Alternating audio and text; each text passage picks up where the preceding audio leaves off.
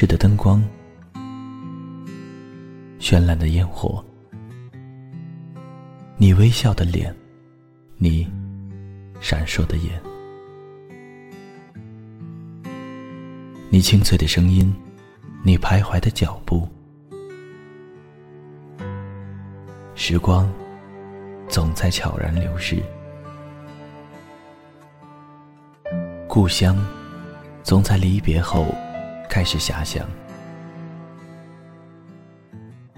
生活总在平凡中流淌，梦想总在暗淡后发光，爱情在你伸出双手的那一刻拥抱希望，给时间一场旅行，让我们在时光的静止中。沉睡在声音的世界。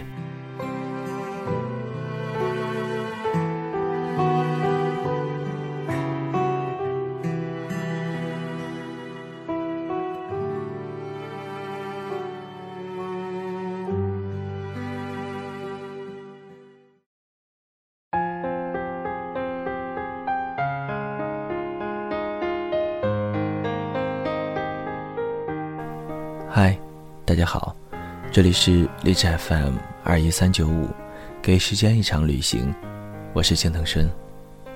在一段爱情中，我们时常期待着自己能够成为对方的盖世英雄，能够为他遮风，能够为他挡雨，能够在他每天早上慵懒的时候，安静的为他做一个早餐，然后叫他起床，能够在晚上下班回家的时候。给他一个简单的拥抱，可是现实生活中，并不是所有的爱情都会如我们所愿。有的时候，你有精力、有时间呼唤超人，呼喊 SOS，不如做自己的英雄，然后踏着七彩祥云，去迎接道路尽头脱胎换骨的你。本期节目要给大家带来的文章是：不做你的。盖世英雄。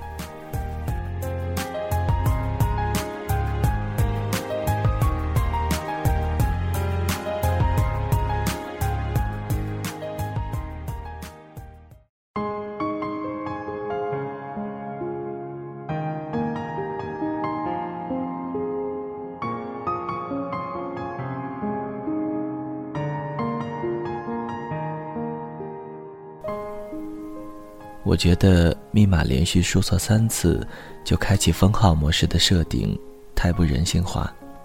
假期里，在我懒于出门的颓废状态之下，就连想点个外卖都被冰冷的提示框拒绝了。还好，隔壁房客 L 的适时邀约拯救了我。他大概二十七八岁的样子，在律师事务所过着朝九晚五的安逸生活。平日里会时常叫上我一起出去吃东西，或者看展览。礼尚往来，我也时不时的主动邀约几回。大家都是成年人，话不必一次说透，总不过是彼此心照不宣的暗流涌动着。我这样想。他礼貌的询问我想吃什么，我吞着口水提及临街一家香辣蟹老店的名字。下一秒，我却明显感受到了他沉默中的犹豫。我试探问：“是不是口味上有什么忌讳？”他又客气的一语带过。之后吃饭的整整两个小时间，我主动找各种话题，以至于无比的口干舌燥，却明显能在 L 几句简单的回应中，感觉出他的心不在焉。我端着杯子。悄悄地用余光打量着对面，发现 L 的细节蔓延十分机械化。他几乎一直盯着我背后的餐厅电视机看。我终于忍不住好奇回头，电视中播放的不过是本店以前一段用于宣传的活动录像。L 回过神，边摘手套边对我道歉解释。他说。上一次来这里，还是两年前，和前女友一起。当时店里在开展一个情人节活动，只要来进餐的食客参与录制活动的宣传视频，就可以获得精美的纪念品一份。其实是一件很普通的小东西，甚至可谓廉价。但是他想要，那我就替他拿到。活动需要女士在三分钟之内吃掉两只螃蟹，期间男士得在一旁跟着 MV 跳一支韩国艳舞。女朋友撒娇喊着吃不下，怕长胖，他便鼓起勇气，在一片掌声中冲上舞台，边吃螃蟹边跳起那一段性感无比的舞蹈。最后，他竟然还被评为当夜的。最美舞娘。后来，每个去吃饭的朋友一看到那一段蠢到爆的视频，就会专门拍下来嘲笑我。直到我们分手以后，这个梗还是大家茶余饭后的无聊谈资。明明你觉得自己已经全部放下，其实全世界都替你记得这样的阴影。从跟他分手那一年起。情人节于他而言，更像是一个忌日。他甚至不敢再来这家餐厅，哪怕时至今日，熟悉的食物入口，每咀嚼一下，嘴里蹦出一满的，也必定都是回忆的晦涩口味。我明白这种感觉。每次感冒发烧，只要不是久病不愈，母亲一向反对我去吃药打针。是药三分毒，多练练自身的抵抗力，没有什么不好的，这是他一贯的信念。也许不止生病是这样，感情也相同。缪缪是我相交二十余年的发小，如果有“花样作死恋爱”这项赛事，他一定能够名列前茅。三天一小吵，七天闹分手什么的，都只是九牛一毛。这不过是他所谓的情趣。交往日常中的大事小事，她一股脑的全塞给男朋友解决，然后以满脸的无辜应对男友的无奈，在万事面前都假装初来乍到的新手，方能在爱人面前游刃有余且恰到好处的卖萌。什么都会，你让他怎么活？这是缪缪。令我叹为观止的恋爱论，即便如此，这段处处是甜蜜陷阱的恋情，终于在年后告罄。好不容易折腾完，彻底分手，缪缪拖着因智齿发炎而肿大的腮帮，委屈地冲到我的怀里，哭得不能自已。来个英雄，把我这个青春洋溢的少女拯救出失败恋爱的深渊吧，思密达。他这样大声的祈求着。那一刻，犹如灯灭了，他深陷荒诞无情的黑暗时间，急需一根绳索将他带离，来浇灭他的焦灼无望。我想，许多人都曾经有过这样的想法吧，以为可以用另一个人的出现弥补过去的伤痛，亦或是挫败。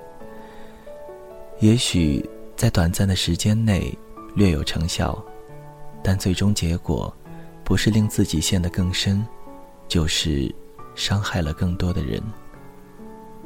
缪缪在此后很长一段时间内开始混迹各大社交网站，甚至还在某婚恋网注册了账号。如此高密度撒网的堕落行径，被他矫情的美其名曰“拯救心灵之旅”。然而最后，不是对别人不满意，就是嫌对方的目的性太强。还半年之内结婚，老娘要谈恋爱，谈恋爱啊！谁急着结婚呢？当然有人急，当然不是他。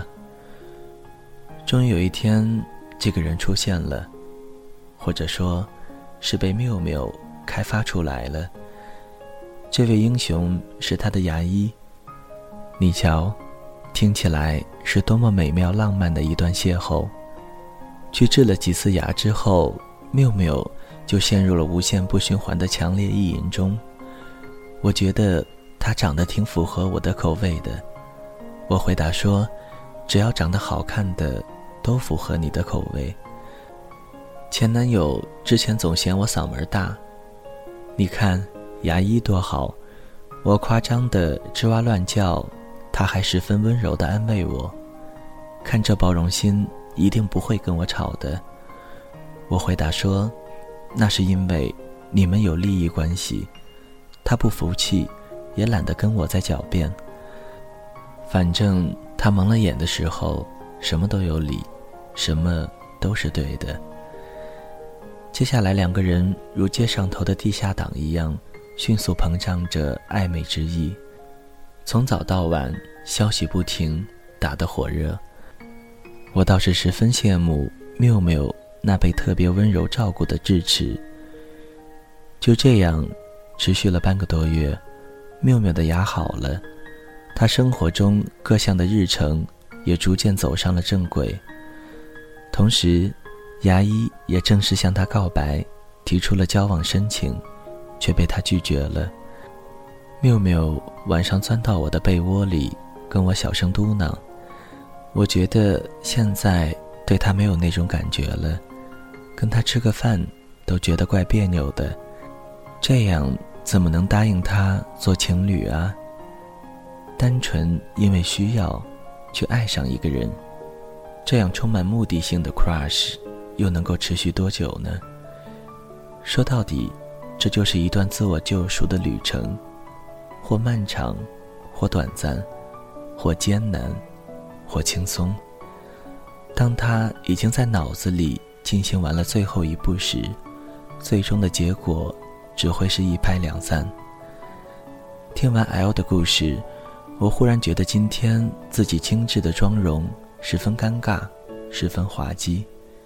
他苦笑着说：“实话说，以前是有点想跟你暧昧的心思，包括今天也是，想当做跟你约会试试看。”希望能借助你忘掉过去什么的，但刚刚越想着越觉得自己可笑，也挺对不住你的，很抱歉，利用了你。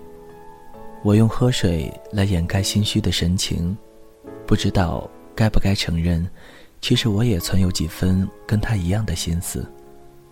跟谈了五年的初恋分手之后，我差一点陷入了 crush 引发的。荷尔蒙滥情怪圈，认为遇到的每一个男生都有值得我心动的闪光点。每一个男生好像都比之前的他要更好一点。我好像跟每一个在一起，都比跟他会拥有更好的结果。我不想输，不是怕输给他，而是怕输给自己本来就早已溃不成军的过去。我向来是一个主动的人，特别在这种特殊且敏感的时间段，但凡有一点来电的感觉，就会犹如抓住了救命稻草一样，妄想拼命的靠近。但是认识 W 的时候，与其说我希望他给予我怎么样新鲜的期盼与憧憬，不如说是他激起了本女侠骨子里的征服欲。我看过他写给前女友的一篇文章，好像讲的是他如何替女友戒掉所有前任遗留问题以及习惯的失败经验。W 刚遇到前女友的时候，他刚失恋不久。W 的前女友身高一米七零，而他女友的前任只有一米六七。前女友的前任跟他说。和他在一起伤害了他男生的自尊，于是分手，然后火速拥有了其他的新欢。当时 W 还在乐呵一米八三的自己跟他简直是天造地设的一对。但是真正感觉到他要离开，还是一个月之后。深夜，他说要去火车站接朋友。W 找朋友借了一个摩托，要去送他，他却依旧的扭捏不肯。他有点急上心头的烦闷，忍不住提高嗓音说了两句，他哭了。W 说：“别别别，我最怕你哭。”可是，他还是不停的流泪，边哭边打嗝，道歉说对不起，紧接着说出了他前任的名字。他要去德国留学了，要来找我。我觉得我还是 W 挥挥手打断他，他又不要自尊心了。我们想了想，他垫个内增高，我顶多不穿高跟鞋，也就还好。W 没有说话，他委屈地说：“你真的很好，这些套路他都懂，不就是分手前必发的好人卡？别人都能觉得凑合，他这个始终是局外人的人，还能说什么？”然而，他出了门打不到车，最后还是 W 骑车送他去了车站。他恨不得把屋子里所剩无几的口罩都给他戴上。他巴掌大的小脸被遮住了大半，只露出一双无辜且装满抱歉的眼睛。他干脆再给他戴了一副防风镜，免得看着心里难受。半路下起夜雨。W 连忙停车，脱下外套，给他罩在头上。他搂着他的腰，每过一个减速带，W 都故意的加速，狠狠的颠簸一下。他惊呼着，猛地一下搂紧了她。W 发觉自己竟然能从这种恶趣味中获取莫名的成就感，而后换来的，却是沉默无尽的悲哀。下了车。他低声道谢，继而头也不回地奔向了火车站。是药三分毒，感情也是一样。他想拿我当万能药，结果只能证明出一件事：他重感冒，他白加黑。我不仅不是药，连装热水的杯子都不是。W 这样写道。见到真人的时候，我却没有想到。行文细腻如丝的标准文艺青年，竟是一只超暖硬汉。如此的反差，让我更加的斗志昂扬。我摩拳擦掌，兴致勃勃地思索着，如何将这只迷途羔羊双向拯救，立个大功。万一他失败的事情我做成功了，我岂不是特别特别的牛逼？就算没有成功，我也不吃亏啊。最终，我用十八般武艺轮番上阵，拿下了 W。虽然曾经某个瞬间产生的 crush 一如既往的已经深深的隐遁，但我觉得跟他在一起挺舒服的。说不定，嗯，某个周末，我拉着 W 去逛街，等我一试衣服出来，他立马贴心的递上一杯热奶昔。我笑着接过来，随即顺手丢进了垃圾桶，只说了一句话：“这个月第八次了。”我一直对奶制品过敏，喜欢奶昔的另有其人。当晚我就跟他提出了分手，他没有反对，只是在我打包所有历史遗留物的时候，委婉又矫情地问了一句：“还可以给你讲个故事吗？”也没什么不可以的，但是难保你在听到我说第九次了的时候，不会自我厌弃。想要好好写个新故事之前，请你务必忘掉上一篇的剧情，不然你编来编去，都还是一样的梗，没有人愿意看。更何况，我真的很讨厌奶制品。我诚恳地说，他哑口无言。所以说啊，我们隔岸观火的时候，总觉得不够真切。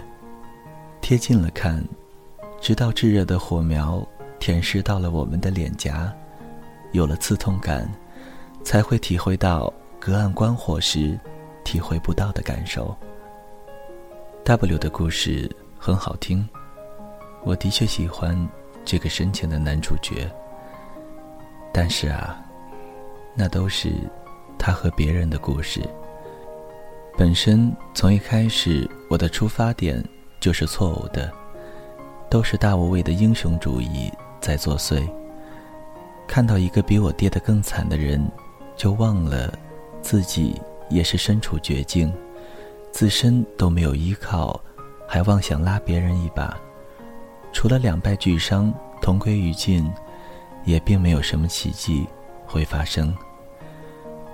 每个没办法重新开始的人，都是一只沾满剧毒的蝴蝶，停在哪儿，吃到哪儿，拖着沉重的包袱。继续飞往下一站，妄想心安理得的做一个不负责任的传播者。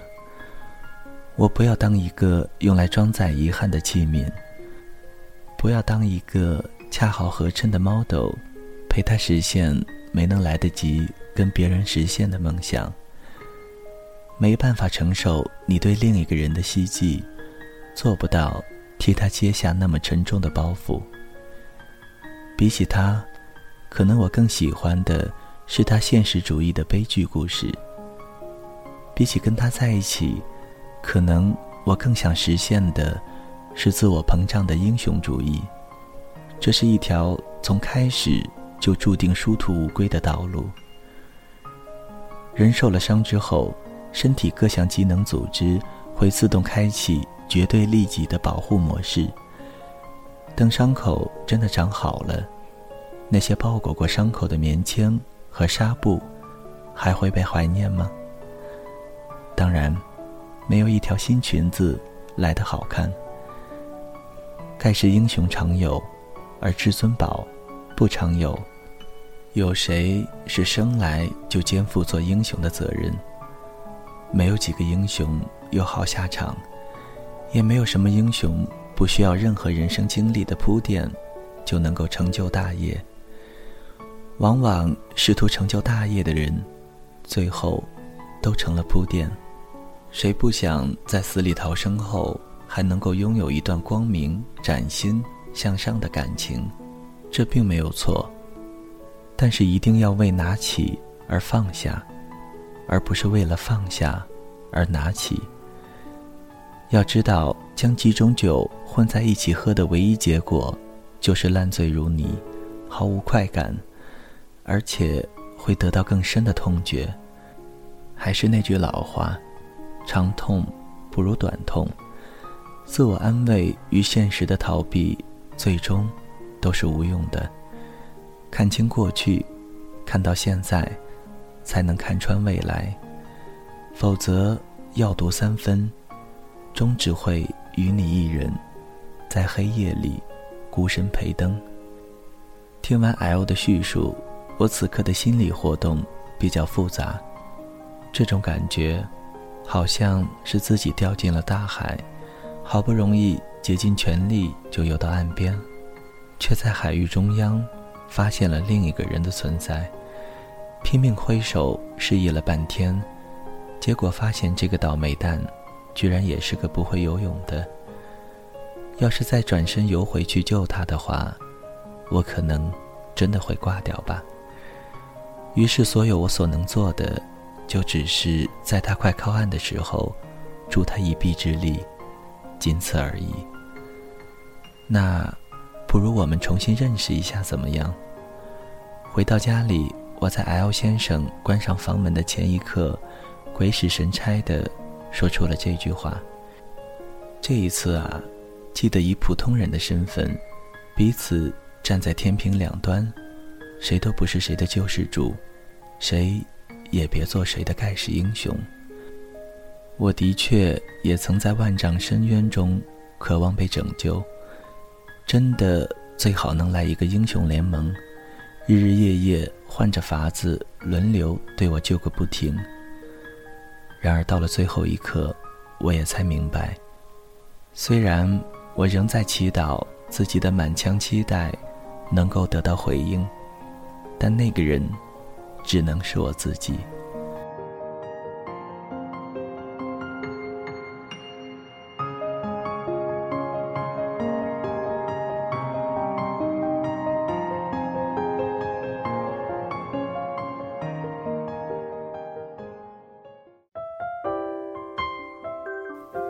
谁的声音清唱婉转流年？